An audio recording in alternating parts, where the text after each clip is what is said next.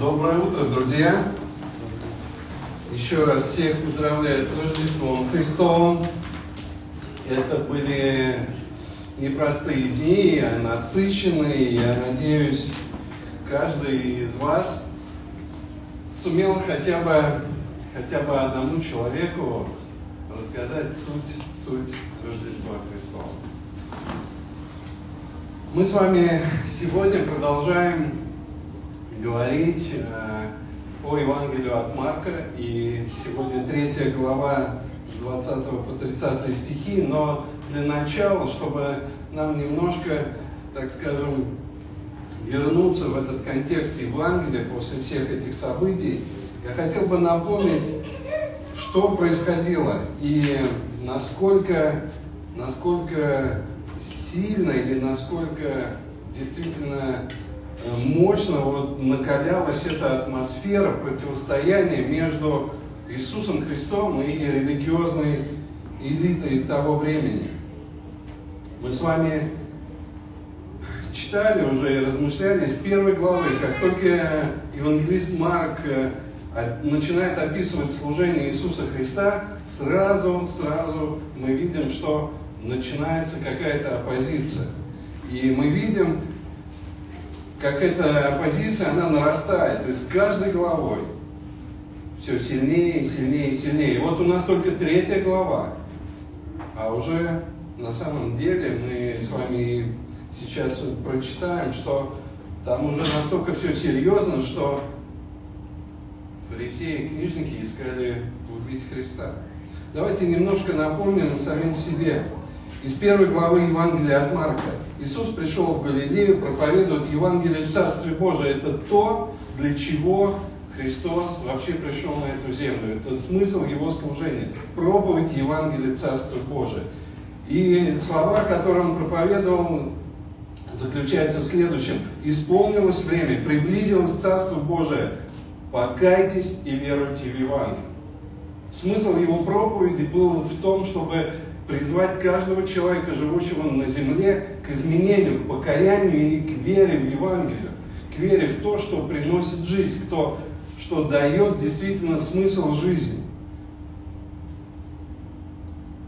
Дивились его учению, мы с вами читали в первой главе, ибо он учил как власть имеющие, а не как книжники. Друг друга спрашивали, что это, что это за новое учение, что он и духом нечистым повелевается, а властью и они повинуются ему скоро разошлась о нем молва по всей окрестности в Галилее. Иисус говорил, что необходимо идти в ближайшее селение. Это еще первая глава у нас. В ближайшее селение города, чтобы и там проповедовать, ибо я для того и пришел. И вы помните, да, это событие, где был вопрос исцелять, помогать людям. Но Иисус и здесь подчеркивает центральную идею своего служения – проповедовать Евангелие. Сделать все, чтобы люди изменялись, сделать все, чтобы люди стали сынами и дочерьми Царства Небесного. Он проповедовал в синагогах по всей Галилее и изгонял бесов. Во второй главе мы с вами читали, что Иисус, видя веру, говорит расслабленному, «Чадо, прощаются тебе грехи твои». И тут уже мы встречаем вот это э, сопротивление. Люди, которые видят силу, власть Иисуса Христа, вот их реакция. Тут сидели некоторые из книжников и помышляли в сердцах своих, что он так богохульствует. Кто может прощать грехи, кроме одного Бога? Это реакция религиозных лидеров, реакция людей. Все изумлялись, все прославляли Бога, говоря, никогда ничего такого мы не видели. Но религиозные лидеры задают еще один вопрос. Они ищут то, за что можно зацепить, в чем можно обвинить Иисуса Христа, что можно вменить Ему, чтобы убрать с этого пути. Почему ученики Иоанновы фарисейские постятся, а твои ученики не постятся, спрашивают его. Смотри, что они делают в субботу, чего не должно делать. Они начинают искать противоречия между законами, законом, как они считают Божьим, но на самом деле, и мы с вами это уже изучали, что это их человеческие постановления, и они находят противоречия в жизни и проповеди Христа и его учеников. В третьей главе мы с вами читаем, пришел опять Иисус в синагогу, там был человек, имевший иссох, иссохшую руку, и наблюдали за ним. Опять мы видим, как э, фарисеи, книжники, они просто наблюдают и ждут, где, где и в какой момент ошибется Иисус Христос, чтобы его подловить. Наблюдали за ним, не исцелит ли его в субботу, чтобы обвинить его. Шестой стих 3 главы. Фарисеи, выйдя немедленно, составили с радианами совещание против него, как бы погубить его. Этот стих нам свидетельствует о том, что фарисеи даже объединились со своими врагами и с теми, с кем они в принципе никогда бы не шли по одному пути, но ради того, чтобы убрать с пути Иисуса Христа, они объединились с дианами и сделали совещание, как бы погубить его. Но, несмотря на все это, за Христом последовало множество народа из Галилеи, Иудеи, Иерусалима, Идумеи, из-за Иордана, и живущие в окрестности Тира и Сидона, услышав, что он делал, и шли к нему в великом множестве. Вот так происходило служение Иисуса Христа. Последняя наша с вами проповедь была на отрывок, где Иисус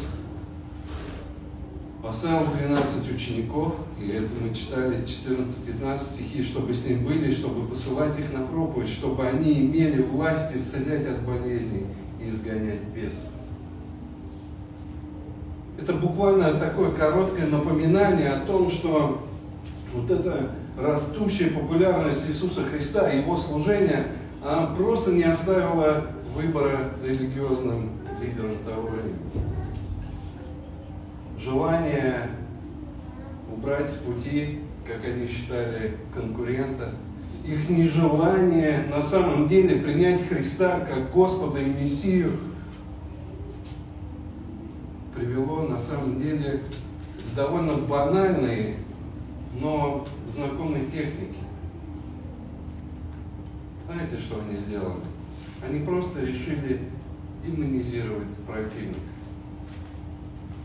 Я не знаю, для кого-то может быть незнакома эта технология, но технология демонизации врагов, противников, конкурентов – это очень широкая практика, как в то время, да так же и сейчас.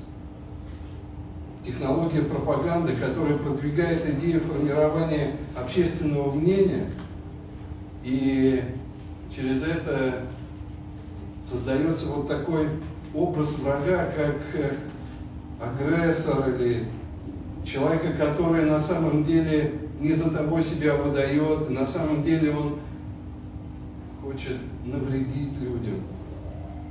И мы видим, как в жизни Иисуса применили эту технологию. Несмотря на все проявления божественной силы, Христа обвиняли в связи с сатаной и бесом.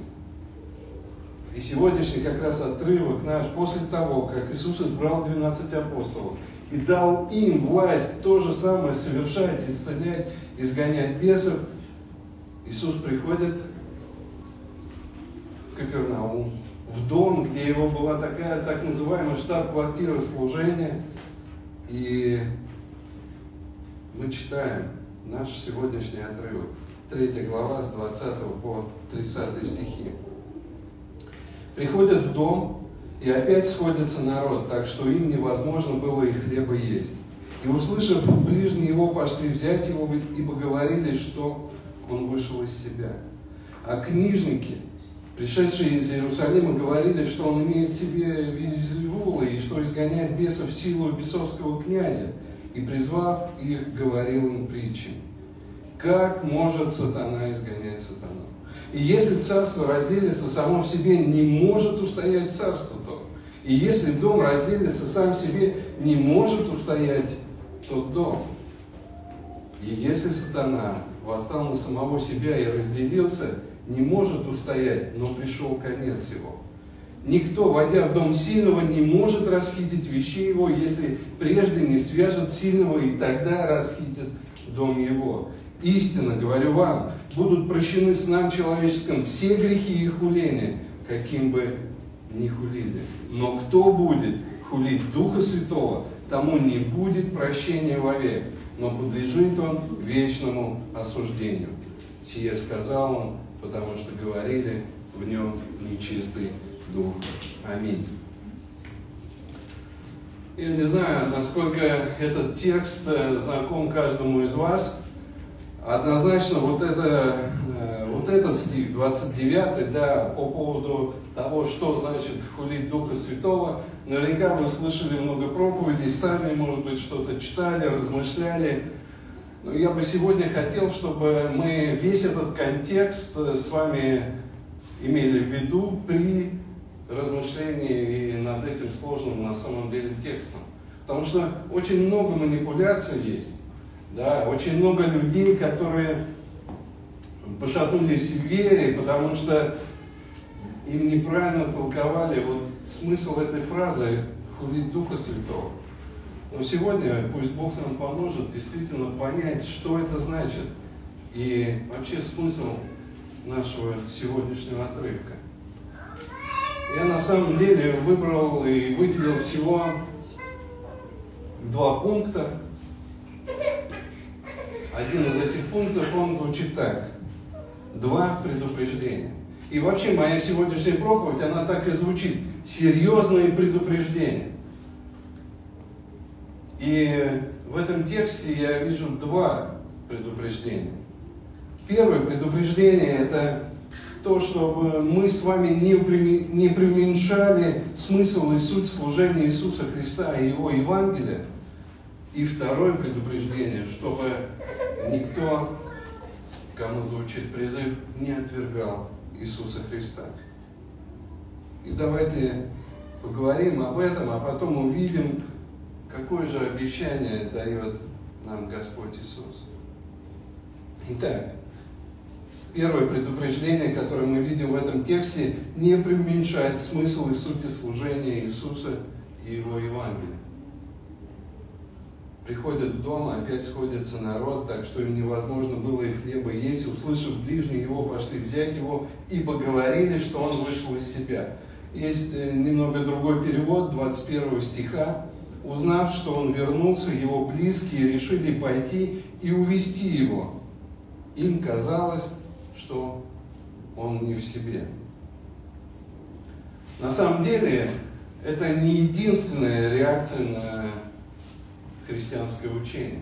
Дальше, в Деянии святых апостолов, мы с вами можем встретить, как на апостола Павла такая же была абсолютная реакция.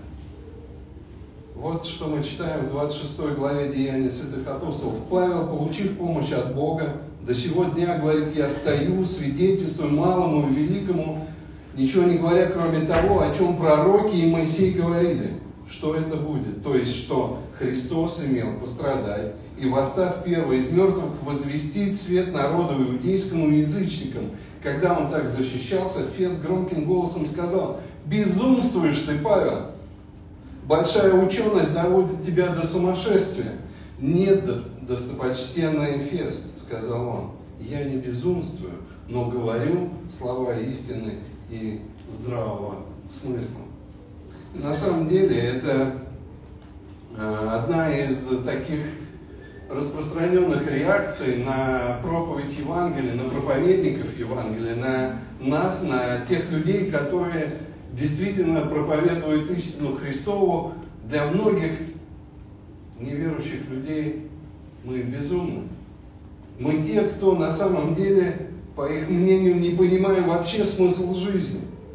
И мы видим реакцию семьи, реакцию родных Иисуса Христа. Мы с вами прочитали, что они проделывают определенный путь. Путь этот был из Назарета до Капернаума, примерно ну, где-то 50 километров, как, наверное, отсюда до Клина – они слышат, что происходит, они понимают, что что-то неладное происходит, и решают прийти и забрать Иисуса. Конечно же, мы с вами прекрасно понимаем, что мать Иисуса, Мария, которая являлся ангелом и объяснил, кто такой Иисус Христос, она не сомневалась э, в смысле предназначения Иисуса Христа. Но братья, братья не видели ни ангелов, они не видели, по сути, чудес, которые совершал Иисус Христос, потому что его служение началось после того, как он был крещен Иоанном. И тогда начались чудеса исцеления, изгнания бесов. Все, что они могли видеть, это как э, брат их рос вместе с ними в послушании. Да, он был особенным. Да, он был не таким, как все. Это, с одной стороны, приводило их в какое-то замешательство. Почему, почему их брат другой? И вот тут уже, когда ему за 30, они слышат, что есть какой-то конфликт, есть проблема, есть нарастающая конфронтация и есть желание, как им кажется, у Иисуса продолжать эту конфронтацию. И по человеческой логике это ну, по меньшей мере, неразумно. Кто из нас захочет идти в открытый конфликт с власть придержащим? Никто. Кто из нас с вами оставит определенное дело, как оставил Иисус дело своего отца, плотника, и ушел на служение? Для его братьев было много непонятного в жизни Христа. Более того, евангелист Иоанн пишет, что ну, они просто не веровали в Него. Если ты творишь такие дела, евангелист Иоанн в 7 главе записал, то яви себя миру, ибо и братья его не веровали в Него. И это факт. Но мы с вами прочитали, что родственники хотели помочь Иисусу.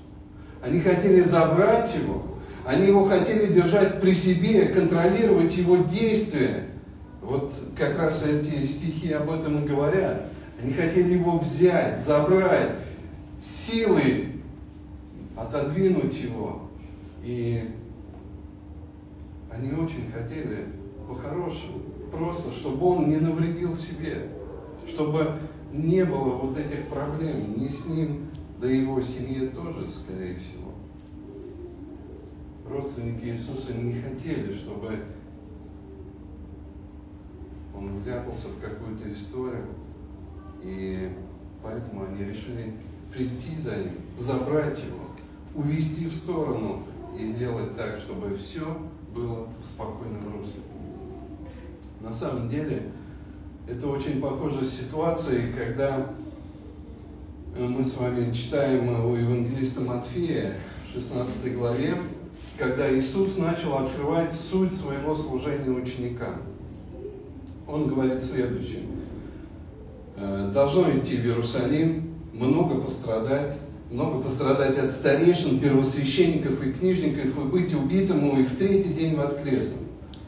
И вот ученики это слушают, и Петр, Петр, один из активных учеников Христа, он отзывает Иисуса – и начинает прикословить, как мы читаем в этом Евангелии.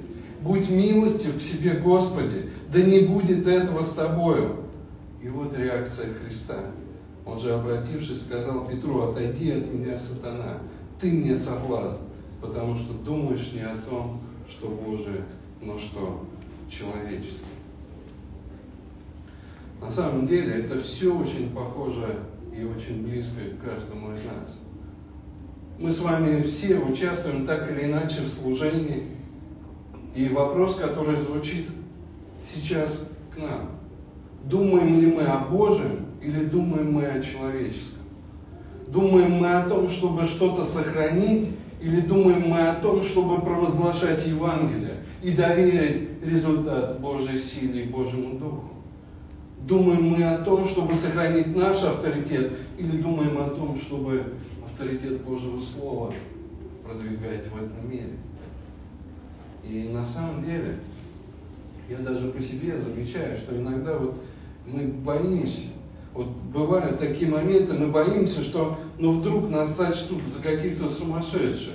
Но вот ну, не надо нам это. Нам надо наоборот, чтобы нам э, куда-то продвинуться, куда-то, так скажем, войти. Нам надо быть похожими с этим миром.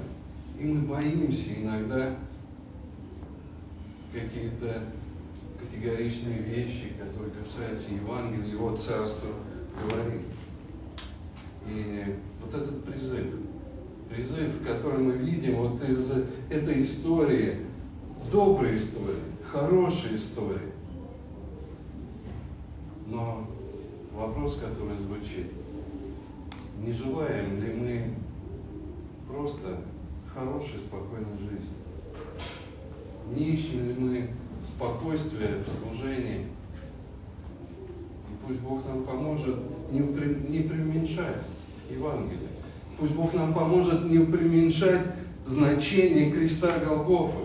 Пусть Бог нам поможет не просто провозглашать, что Иисус родился, а провозглашать, что Он родился за тебя, за меня, чтобы пострадать на кресте Голгофы.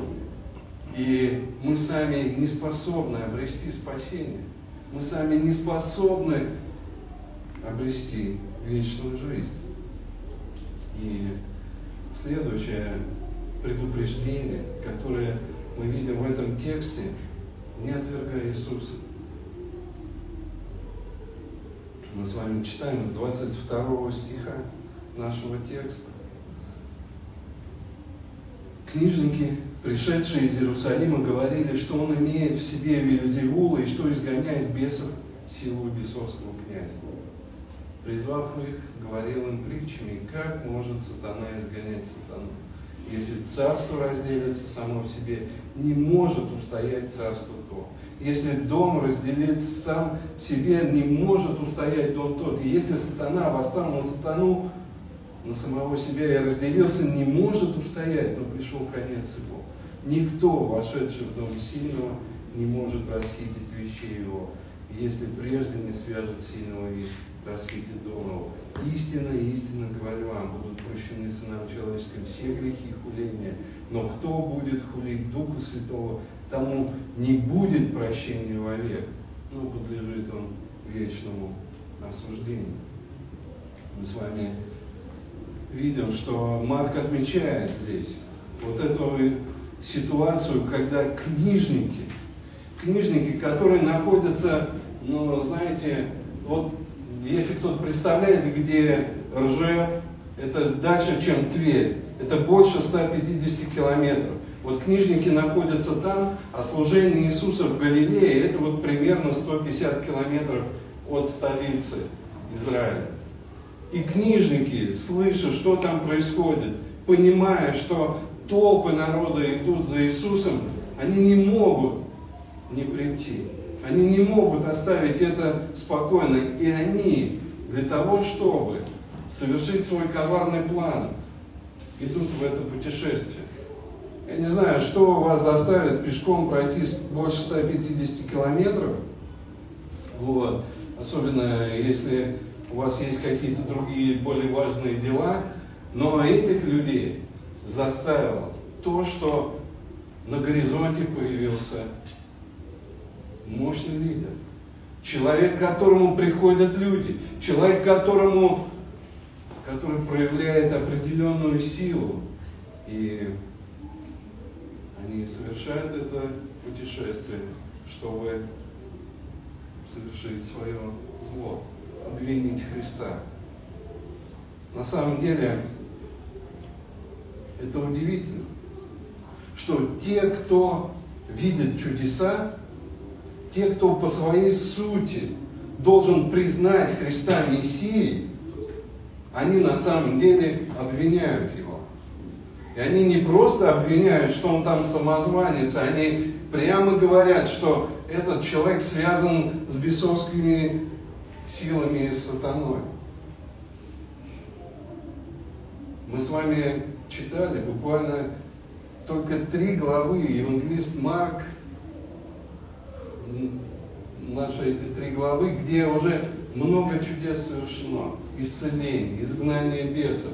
И мы видим, что на самом деле чудеса, которые являл Иисус Христос, они не порождают веру.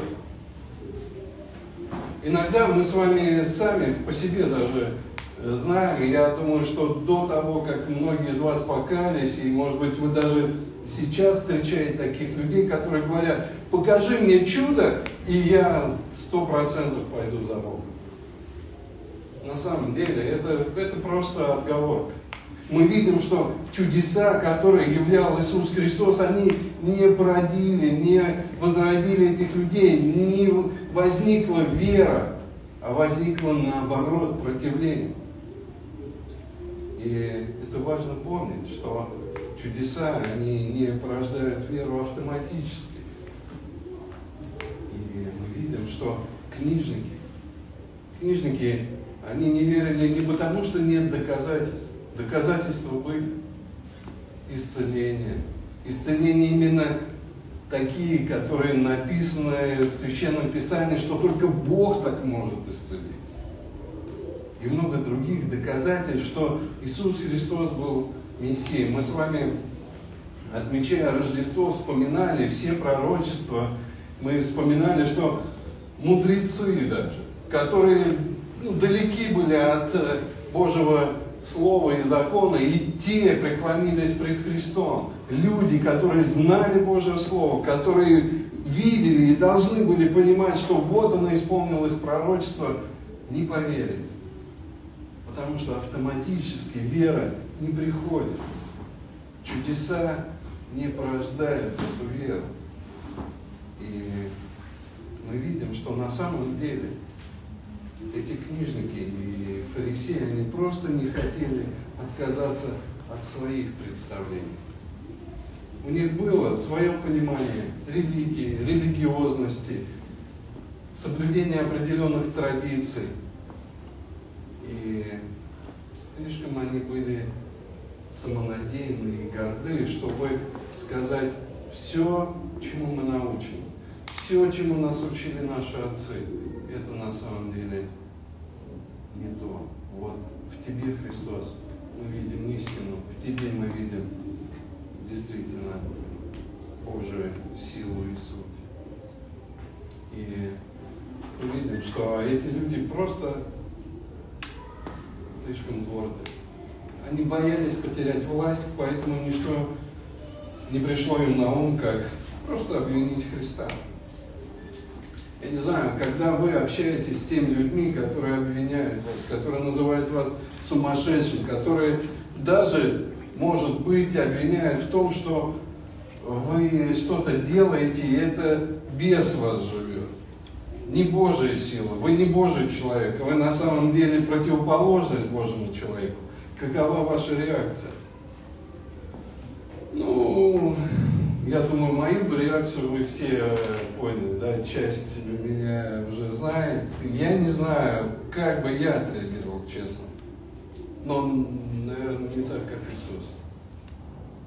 Мне нравится, как он отреагировал. Это пример для меня. Иисус не отвергает их. Иисус не унижает их. Иисус не пишут злобные, анонимные какие-то комментарии в их Иерусалимском синодирионском чате. На самом деле он не посылает туда письма. Смотрите, что он делает.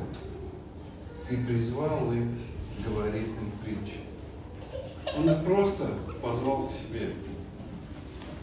Идите сюда, ребята и я вам еще раз все объясню. Он призывает вот этих хулителей, тех людей, которые, ну он уже знает, он не просто слова слышал, что они хотят его убить, он же видит, что у них на сердце, он это понимает, он видит, что это озлобленные на него люди, люди, которые просто ждут момента, когда бы, когда бы уже уничтожить его. И при чем при этом? Он призывает их и начинает говорить им притчи. Притчи, то есть расширенные такие аналогии, которые еще еще раз показывают суть или духовный смысл жизни служения Христа. И в данном случае вот эти аналогии Иисуса, они на самом деле были понятны каждому человеку. И первое, что хотел показать или на что хотел обратить Иисус внимание людей, как фарисеев и всех слушающих, что на самом деле это нелепое обвинение. Это, это то, что вообще никакой логике не соответствует. И Иисус задает риторический вопрос. Как может сатана изгонять сатану? Мы с вами прочитали, если царство разделится само в себе, не может устоять царство. Если дом разделится сам себе, не может устоять тот дом. Если сатана восстал на самого себя и разделился, не может устоять, но пришел конец его. И мы видим, что вот утверждение книжников, что Иисус имеет вот эту силу бесовскую и сатанинскую, оно настолько логически нелепо выглядит, что ну, они, в принципе, и сами это понимали. Потому что они жили в стране, которая до завоевания их Римом разделялась сама в себе. И многие историки говорят, не было бы такого легкого завоевания, если бы сам израильский народ между собой не воевал. И как это было хорошо и очень понятно им, это в принципе хорошо и понятно каждому из нас. Это то, что мы видели недавно, да, происходило и еще не до конца закончилось в Казахстане, когда кто-то говорит, что это внутренний конфликт, кто говорит, что извне, не суть. Но есть разделение внутри страны. Мы с вами сами, если вспомним историю нашего с вами российского государства, мы вспомним то, как наша страна с вами Российская империя разделилась сама в себе. И на самом деле мы оказались лакомым кусочком для многих других, для того, чтобы ну, просто отжать определенные территории, потому что мы настолько ослабли внутри. И эту аналогию приводит Иисус Христос как он может использовать силу сатаны, ведь это совсем нелогично. Это будет его ослаблять, это будет разрушать его царство. Но это не соответствует логике. Мы видим, что как раз Иисус и говорит тем самым, что его сила, она выше этой сатанинской силы. И его следующая притча говорит нам о том, что никто, вошедший в дом сильного, не может расхитить вещей его, если прежде не свяжет сильного, и тогда расхитит дом. Мы видим, что здесь Иисус как раз и говорит о том, что Он есть и тот, Он тот, кто победил сильного. Он есть тот, кто победил сатану. Он есть тот, кто чья власть и сила от Бога, которая позволила и как раз убрать этого сильного с пути дороги. И теперь его сила освобождать людей от влияния бесов и сил тьмы, то есть расхищать царство того сильного. В этом суть и смысл его второй вот этой притчи. И вновь Иисус доказывает, что его-то власть на самом деле не от сатаны, а от Бога. И эта аналогия тоже была всем прекрасно понятна. И я не знаю, смотрели ли вы по новостям или нет, как руководство Казахстана, оно призвало сильных, чтобы навести у них порядки. Потому что сами они не справляются. И это логично, когда более сильный приходит и уничтожает того, кто слабее и наводит уже свои порядки. Это было понятно и книжникам, и фарисеям, это было понятно народу, это было понятно каждому человеку. Эта иллюстрация и оставлена для нас, чтобы каждый из нас тоже понимал, что на самом деле сила И власть Иисуса, она от Бога. И другого быть не может. Иисус вновь и вновь доказывает, что Его власть и сила – это божественно. Это никоим образом не соответствует их заявлениям о принадлежности к сатане или бесам. И звучит в этом тексте, как я назвал, последнее китайское предупреждение. Я не знаю, слышали ли вы такое выражение, но знаете ли вы, что оно означает? Я думаю, многим оно знакомо, и это говорят, когда, когда человек уже сто раз предупреждали, предупреждают о недопустимости каких-то поступков, тот пропускает все, все предостережения мимо своих ушей и продолжает какие-то вот э, недоброжелательные или недозволенные действия. И тогда этому человеку выносят последнее китайское предупреждение. То есть это некая грань, некая грань, за которой якобы последуют более жесткие меры к тому, кто не будет слушать эти предупреждения. И на самом деле предупреждение звучит этим книжникам. Ребят, у вас, вы вот просто уже на грани. То, что вы хулите меня, говорит Иисус, не принимаете меня как человека, как личность, это вам простится.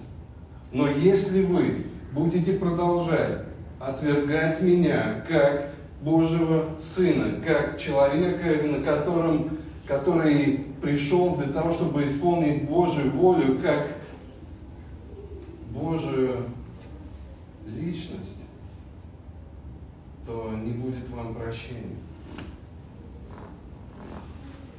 Истина, истинно говорю вам. Это то, что очень важно. Это то, что действительно важно услышать было и им, и нам сегодня. Кто будет хулить Духа Святого, тому не будет прощения вовек, но подлежит он вечному осуждению. Почему он так сказал? 30 стих дает ответ. Сие сказал он, потому что говорили в нем нечистый дух хула на Духа Святого, это и есть вот это сознательное отвержение Христа. Когда мы с вами понимаем прекрасно, что Иисус и есть тот, кто обладает божественной властью, когда мы видим проявление Божьих чудес, но при этом мы отвергаем Христа. И никакое прощение невозможно для тех, кто продолжает сознательно отвергать Христа при этом понимая, что только в нем можно обрести спасение. В этом и есть хула на Духа Святого. В этом и суть непрощения, потому что нету этого принятия, нету этого смирения. И более того, возможно, возникает даже вот это противоборство, что на самом деле это не Божье действие это что-то человеческое, это человеческие манипуляции, это то, что люди придумали. Это люди на самом деле написали Писание, мы с вами слышим Библию, чтобы манипулировать сознанием и выкачивать деньги и так далее. Это люди придумали определенную иерархию, чтобы завладеть умами людей. Это люди, люди, люди. И таким образом многие, кто так говорит, они не принимают Божию истину, отвергая Христа, видя все Его чудеса, видя всю божественную силу и мудрость, и премудрость. И таким образом они вот на этой грани стоят, грани отвержения и вечного непрощения. Иисус дает предупреждение, но при этом, при этом Он хочет, чтобы каждый из нас имел спасение. Иисус дает предупреждение, но Он хочет, чтобы ты и я был спасен. И мы с вами прочитали 28 стих. «Истинно говорю вам, будут прощены сынам человеческим все грехи и хуления, какими бы ни хулили». Интересный факт заключается на самом деле в том, что чудеса, исцеление, изгнание бесов, воскрешение мертвых, да и сама суть воскресения Христа и свидетельство того, что Иисус не остался в могиле, не продили стопроцентное следование за Ним и принятию Евангелия. Мы видим с вами, что во времена Христа все его проявленные чудеса не повлекли повсеместное преклонение перед Богом. Когда образовалась первая церковь, и она образовалась из свидетелей чудесного Божьего воскресения, тоже не произошло стопроцентного следования за Христом. На самом деле и сейчас мы понимаем, вроде бы 21 век, и можно еще больше дать доказательств истинности Божьего Слова и воскресения. Да сам факт, что Церковь Божия уже 21 век существует, и это чудесное заявление. Но и это не порождает повсеместное следование за Христом. Мы видим так или иначе – происходит вот это вот отвержение Христа как Господа. Отвержение Божьих истин, отвержение Божьего Слова, отвержение силы и могущества Христа. Наверное, основной причиной отвержения можно назвать непонимание сути спасения. И мы как церковь, мы как э, верующие люди, мы призваны призваны к тому, чтобы объяснить людям суть спасения. И Библия говорит о том, что каждый человек из нас с вами грешен. Мы имеем вот этот разрыв с Богом, но Бог по своей великой любви пришел на эту землю и умер за наши грехи и хочет восстановления и хочет этих близких отношений и мы, как церковь, призываем всех к этим чудесным взаимоотношениям. Но не только непонимание сути Евангелия является причиной отвержения Христа. К сожалению, люди пытаются найти еще какие-то отговорки. Кто-то говорит, у меня большая обида на церковь. У меня обида даже на самого Бога. Бог не ответил мне на мою молитву. Кто-то говорит, что ну, христиане на самом деле это не идеальные люди, поэтому ну, о каком следовании за Христом вы мне начинаете тут говорить. Но на самом деле это все отговорки. На самом деле Иисус очень хочет, чтобы, несмотря на все эти сложности, несмотря на то, что вокруг нас могут быть христиане сложные, непонятные, где-то, может быть, даже и обижающие нас, несмотря на то, что в церкви мы можем найти какие-то изъяны в земной церкви, потому что она состоит из обычных людей – Несмотря на то, что Бог не отвечает на молитвы так, как мы хотим, Он все равно продолжает призывать каждого к себе. На самом деле это просто отговорка, чтобы не подчиниться власти Христа. Я не знаю, вот в нашей жизни нет, наверное, вопросов, сложностей, скорее всего, с каждым годом, с каждым годом христианской жизни у нас все больше и больше вопросов. У нас все больше и больше непониманий. Но на самом деле это не мешает нам следовать за Христом. Но, возможно, кто-то для себя поставил вот такую, так скажем, отговорку. Пока я во всем не разберусь, я не подчинюсь Христу. Друзья, это самообман. ты не успеешь, ты не сможешь разобраться со всеми вопросами. Но при всем при этом, отдав свою жизнь Христу, Он поможет тебе с этими вопросами прожить, с этими вопросами преодолевая сложности, жить и наслаждаться Божьей семьей и Божьим Царством и смыслом Божьей жизни на самом деле. Мы с вами читали про родственников Христа, которые сказали, что он безумен. Но при всем при этом мы видим, как Божья благодать изменила их. Апостол Иаков, написавший послание, апостол Иуда. Кстати, Иаков, он был руководителем Иерусалимской церкви. И мы видим, как из тех, кто однажды сказал про Иисуса, что он безумен, помыслил в этом своем сердце, где-то не желал, чтобы было вот это открытое служение, потом Бог их изменил.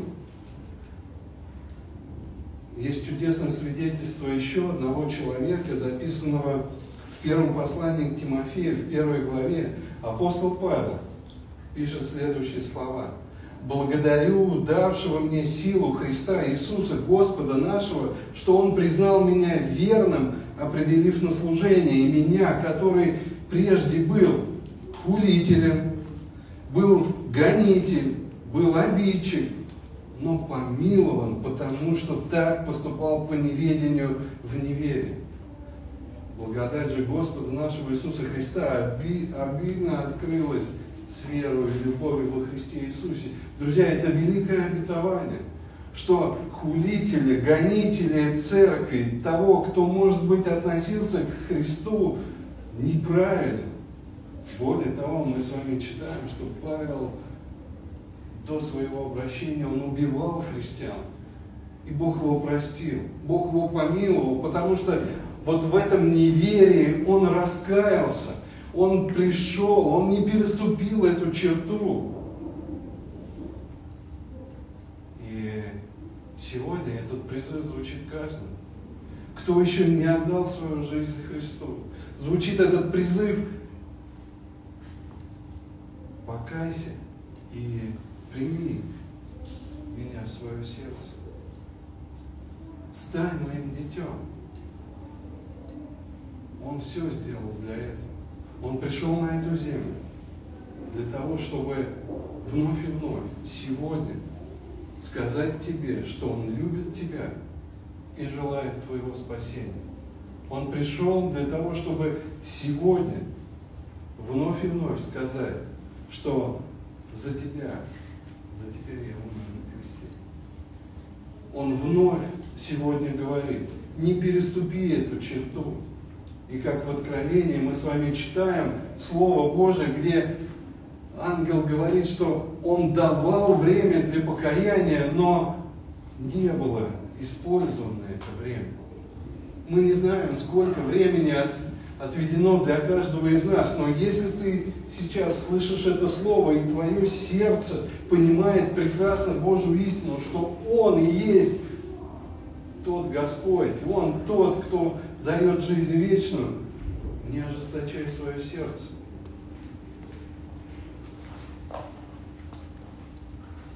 Однажды Клайв Льюис в своей книге «Просто христианство» записал следующее. Я верю, что Иисус был великим пророком, но не верю, что был Богом. И он говорит, что не надо нести этот вздор. Клайв говорит, я хочу остановить тех, кто именно так говорит, что я верю, что Иисус пророк, но я не верю, что Он Бог. Нам не стоит так говорить, ведь любой обыкновенный человек, провозглашая что-либо подобное сказанное Иисусом, не мог быть великим духовным учителем. Его бы воспринимали либо как сумасшедшего, пишет Льюис, на уровне человека, который считает себя вареным яйцом, либо как посланника дьявола. Выбирайте сами, во что вам верить. Либо этот человек действительно был и есть Сын Божий, либо он был сумасшедший, или даже хуже. Вы можете считать его глупцом, наплевать на него, считать демоном, или же вы можете упасть к его ногам и назвать его Господом и Богом. Но не надо выдумывать снисходительную ерунду о том, что он был великим учителем, человеком. Он не оставил такого выбора. Это не было в его планах. Как часто мы можем слышать, что мы верим, и мы провозглашаем, что да, я не против Христа, как великого человека, просто классного проповедника и праведника. Но на самом деле вопрос только звучит в следующем. Ты либо признаешь его Господом и Спасителем, либо нет. Третьего не дано. И на самом деле вера, вера во Христа, она требует определенного решения. Первое – это решение просто признаться в своей несостоятельности и сказать, Господь, я хочу следовать за Тобой.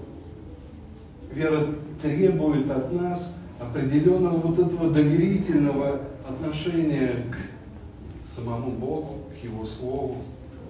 И сегодня вновь звучит призыв следовать за Ним, каждому из нас. После молитвы мы будем петь гимн, который, который как раз провозглашает вот эти слова и напоминает, что мы с вами искуплены по милости Божией. Мы с вами рождены были в грехе и в этой греховной жизни живем, но при этом Бог явил к нам с вами любовь. И когда мы будем петь, я очень хочу, чтобы те из вас, кто еще не отдал Христу свое сердце, сегодня могли это сделать. Те из вас, кто, может быть, сомневается в том, что он полностью принадлежит Христу, продолжайте изучать Божье Слово и утверждайтесь. И пусть Бог благословит нас. В первую очередь, не преуменьшать значение его служения. И пусть Бог благословит каждого не отвергать его, а следовать за ним и провозглашать его царем. Аминь. Давайте помолимся.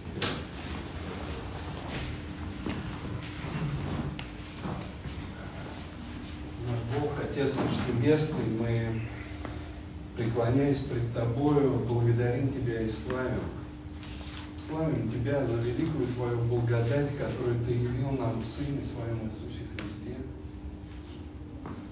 Ты дал нам это право быть и называться Твоими детьми. И это не потому, что мы такие, а потому, что Твоя любовь велика. Господь, Ты ввел нас в Царство Свое не потому, что мы были лучшие, а потому, что Ты умер за нас и дал нам эту веру. Господи, я молю Тебя о каждом из нас, о всех, кто слышит сегодня Твое Слово, чтобы не ожесточились сердца, а приняли Тебя те, кто еще не с Тобой, кто не может еще назвать себя Твоим детем. Господь, продолжай работу в их сердце. Я молю Тебя о каждом из нас, чтобы нам продолжать не умолять креста Твоего, а продолжать провозглашать Его, несмотря ни на что.